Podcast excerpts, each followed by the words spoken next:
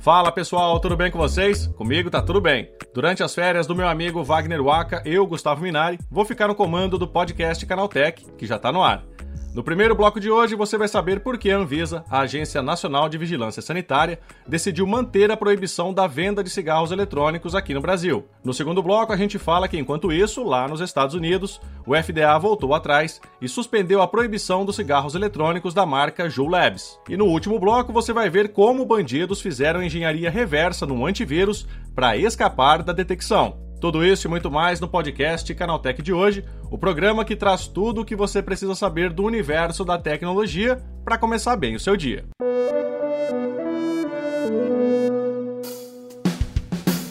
Olá, seja bem-vindo e bem-vindo ao podcast Canaltech, o programa que atualiza você sobre as discussões mais relevantes do mundo da tecnologia.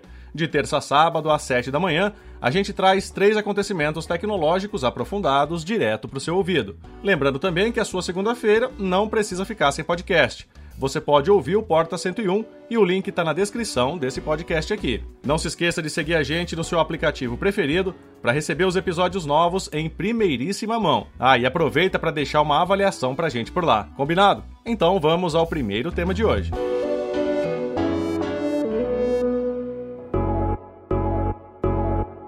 A Agência Nacional de Vigilância Sanitária anunciou que deve manter a proibição sobre a importação, propaganda e venda de cigarros eletrônicos e cartuchos de e-cigs no Brasil. Embora a comercialização já seja proibida, a venda ilegal ocorre em todo o país.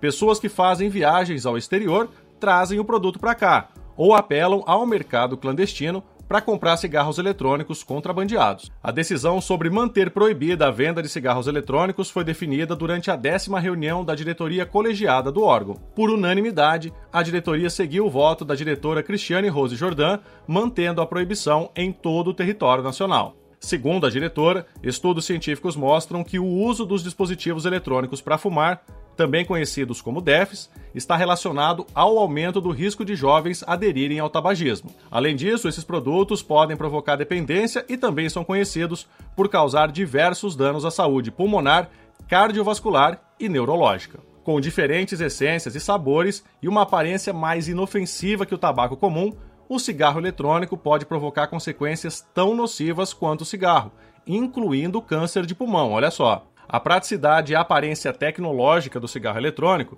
têm sido atrativos especialmente entre os jovens. Segundo o Instituto Nacional do Câncer, os dispositivos eletrônicos não são seguros e possuem substâncias tóxicas além da nicotina. Segundo o neurocirurgião Fernando Gomes, o cigarro eletrônico possui substâncias que atuam no tecido cerebral, e o que ocorre é mais ou menos isso. Quando você interfere no funcionamento das sinapses, que são as comunicações que existem entre os neurônios, ocorre a liberação de neurotransmissores como a dopamina, e com isso há a sensação agradável, principalmente naquele momento. O problema é que essa sensação de prazer despertada pelo cigarro eletrônico ativa o circuito de recompensa do cérebro, podendo transformar o hábito em dependência. O uso do cigarro eletrônico afeta diretamente o sistema límbico, que é a estrutura cerebral relacionada com as emoções humanas. Durante o fumo são acionadas diferentes respostas fisiológicas no organismo, podendo levar a um aumento das frequências cardíaca e respiratória, a dilatação das pupilas e a sensação de ansiedade. Quanto às doenças, existe uma diretamente relacionada com o consumo de cigarros eletrônicos chamada EVALI. Esta sigla em inglês pode ser traduzida como lesão pulmonar induzida pelo cigarro eletrônico. Aqui no Brasil, pelo menos sete casos já foram notificados, segundo a Sociedade Brasileira de Pneumologia e Tisiologia. Além de orientar que a proibição seja mantida, o relatório aprovado pela Anvisa também indica a necessidade de as autoridades adotarem novas medidas para coibir o comércio irregular desses produtos. Entre os exemplos citados estão o aumento das ações de fiscalização e a realização de campanhas educativas, principalmente entre os adolescentes e os mais jovens. Em breve, a Anvisa deve publicar uma proposta de texto normativo pela área técnica. Em seguida, haverá a apresentação da proposta de norma para deliberação da diretoria colegiada e a decisão sobre a abertura ou não de consulta pública sobre o uso dos cigarros eletrônicos deve ser anunciada. A ideia é conscientizar a população sobre os perigos por trás de um aparelho aparentemente inofensivo, mas que pode trazer sérios riscos à saúde.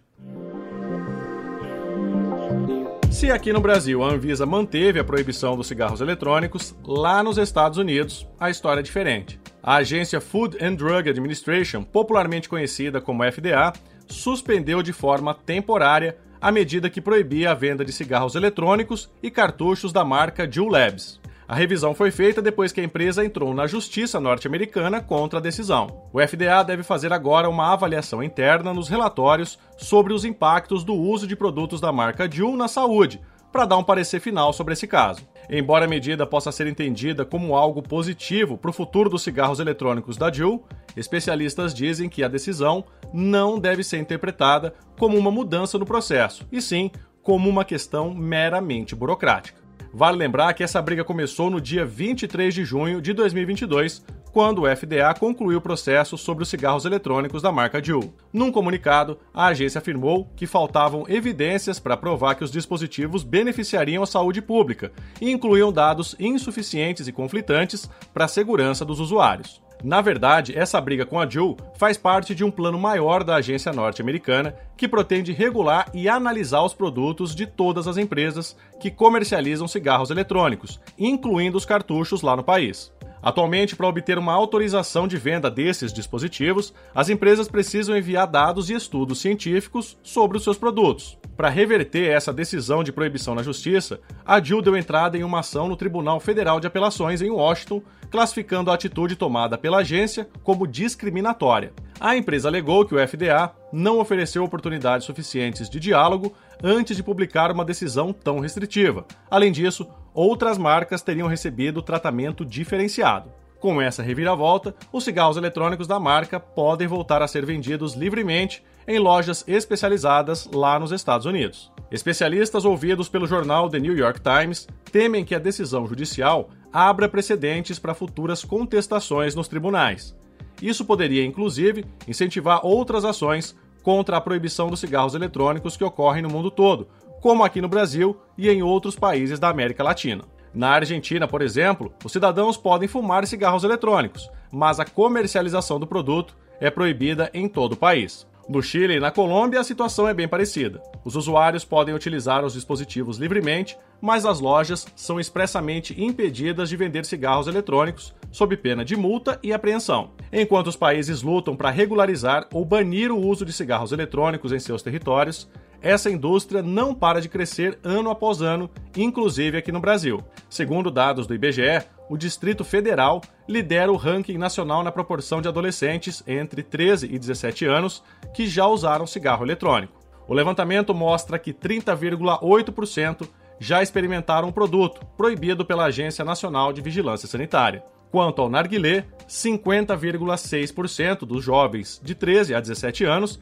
disseram já ter usado, pelo menos uma vez. Já um relatório do Covitel, o inquérito telefônico de fatores de risco para doenças crônicas não transmissíveis em tempos de pandemia, revelou que aqui no Brasil, pelo menos um a cada cinco jovens de 18 a 24 anos usa cigarros eletrônicos, ou seja, 19,7%. A maior prevalência está entre os homens em todas as faixas etárias.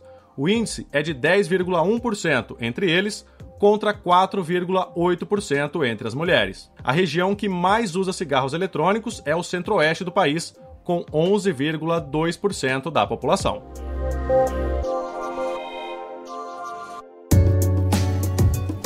O tema do último bloco de hoje é a engenharia reversa feita por bandidos em um antivírus para escapar do sistema de detecção. Eles usaram uma falsa candidatura de emprego para fugir das barreiras de proteção criadas pelo programa. O segredo está na realização de engenharia reversa dos softwares para entender como cada um deles funciona e aplicar medidas que permitam o um ingresso tranquilo em redes e computadores sem nenhum problema. A praga foi descoberta em maio pela Unit 42, o time de inteligência de ameaças da empresa Palo Alto Networks. A infecção digital foi usada em ataques contra empresas de infraestrutura, o que fez com que os especialistas vinculassem a ação ao grupo russo Cozy Bear, uma vez que os métodos e os estilos de ataque são bem parecidos. O esquema de funcionamento é mais simples do que se imagina. O falso currículo chega por correio eletrônico, disponível em um arquivo no formato ISO, que, quando aberto no computador, exibe as informações a partir de um documento do Word. Por trás disso, a praga realiza as tarefas de contaminação e movimentação lateral,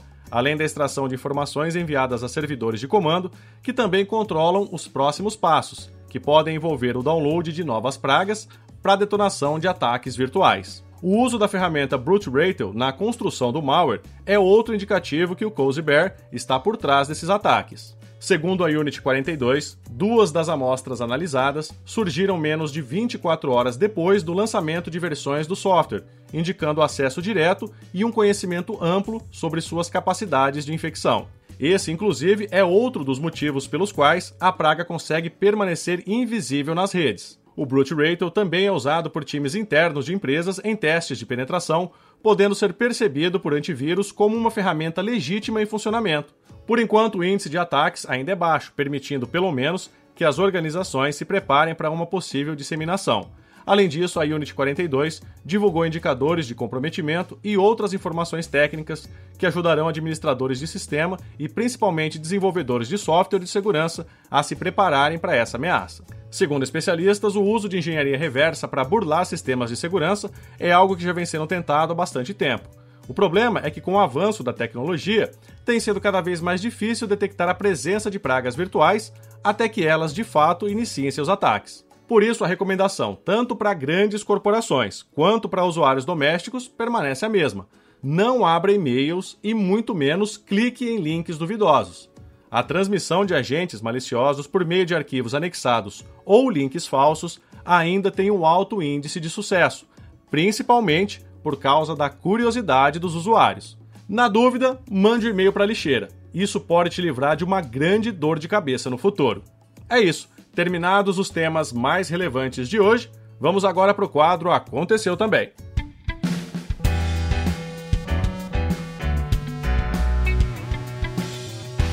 O Aconteceu Também é o quadro em que a gente fala sobre notícias que também são relevantes, mas que não geram muita discussão. Um cybercriminoso está comercializando o que afirma serem os dados de um bilhão de cidadãos chineses.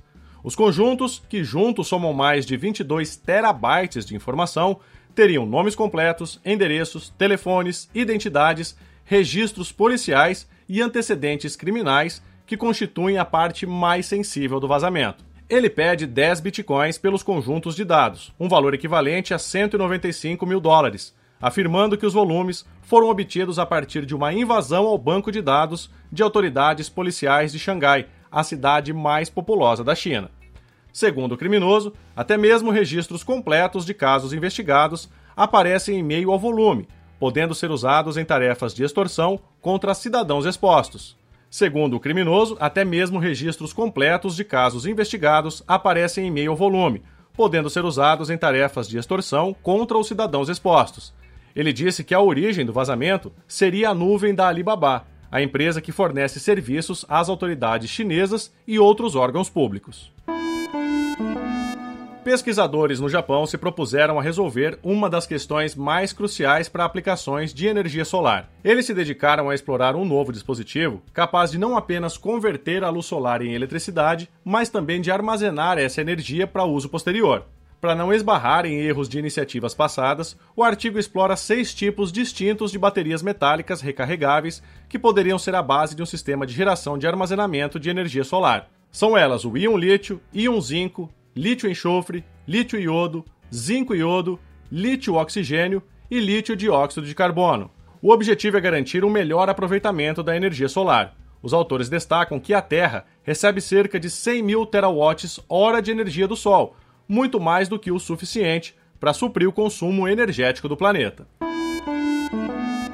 O Voyager Digital, um banco americano especializado em produtos de criptomoedas, é a mais nova vítima da onda de falências que devasta o mercado cripto. A empresa de empréstimo e rendimento de ativos digitais já apresentava fragilidade desde o dia 1 de julho, quando suspendeu as negociações, depósitos e saques. A Voyager anunciou que no futuro desbloqueará o acesso à plataforma e restituirá os valores de todos os usuários. O comunicado explica que os clientes receberão uma combinação de ativos em suas contas, ações da companhia e tokens cripto nativos da Voyager.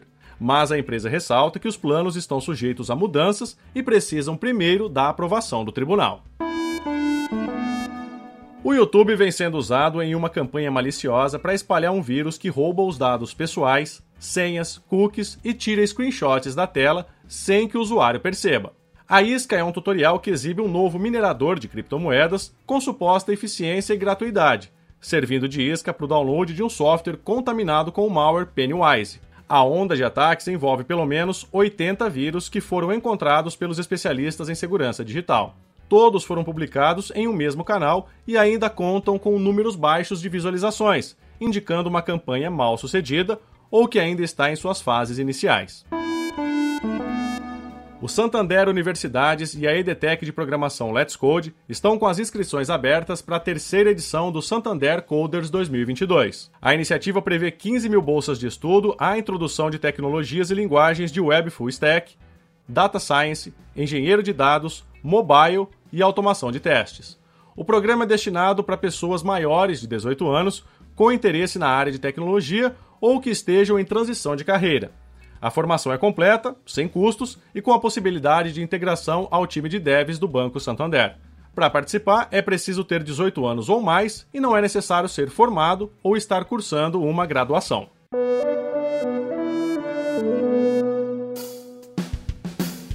Com essas notícias, nosso programa de hoje vai chegando ao fim. Lembre-se de seguir a gente e deixar uma avaliação no seu aplicativo favorito de podcast. É sempre bom lembrar que os dias de publicação do programa são de terça a sábado, com um episódio novo às 7 da manhã para acompanhar o seu café. Esse episódio foi roteirizado e apresentado por mim, Gustavo Minari, e editado pelo meu xará Gustavo Roque, com a coordenação da Patrícia Knipper. O programa também contou com reportagens de Claudio Yuji, Felipe Demartini, Diego Rodrigues e Renato Santino.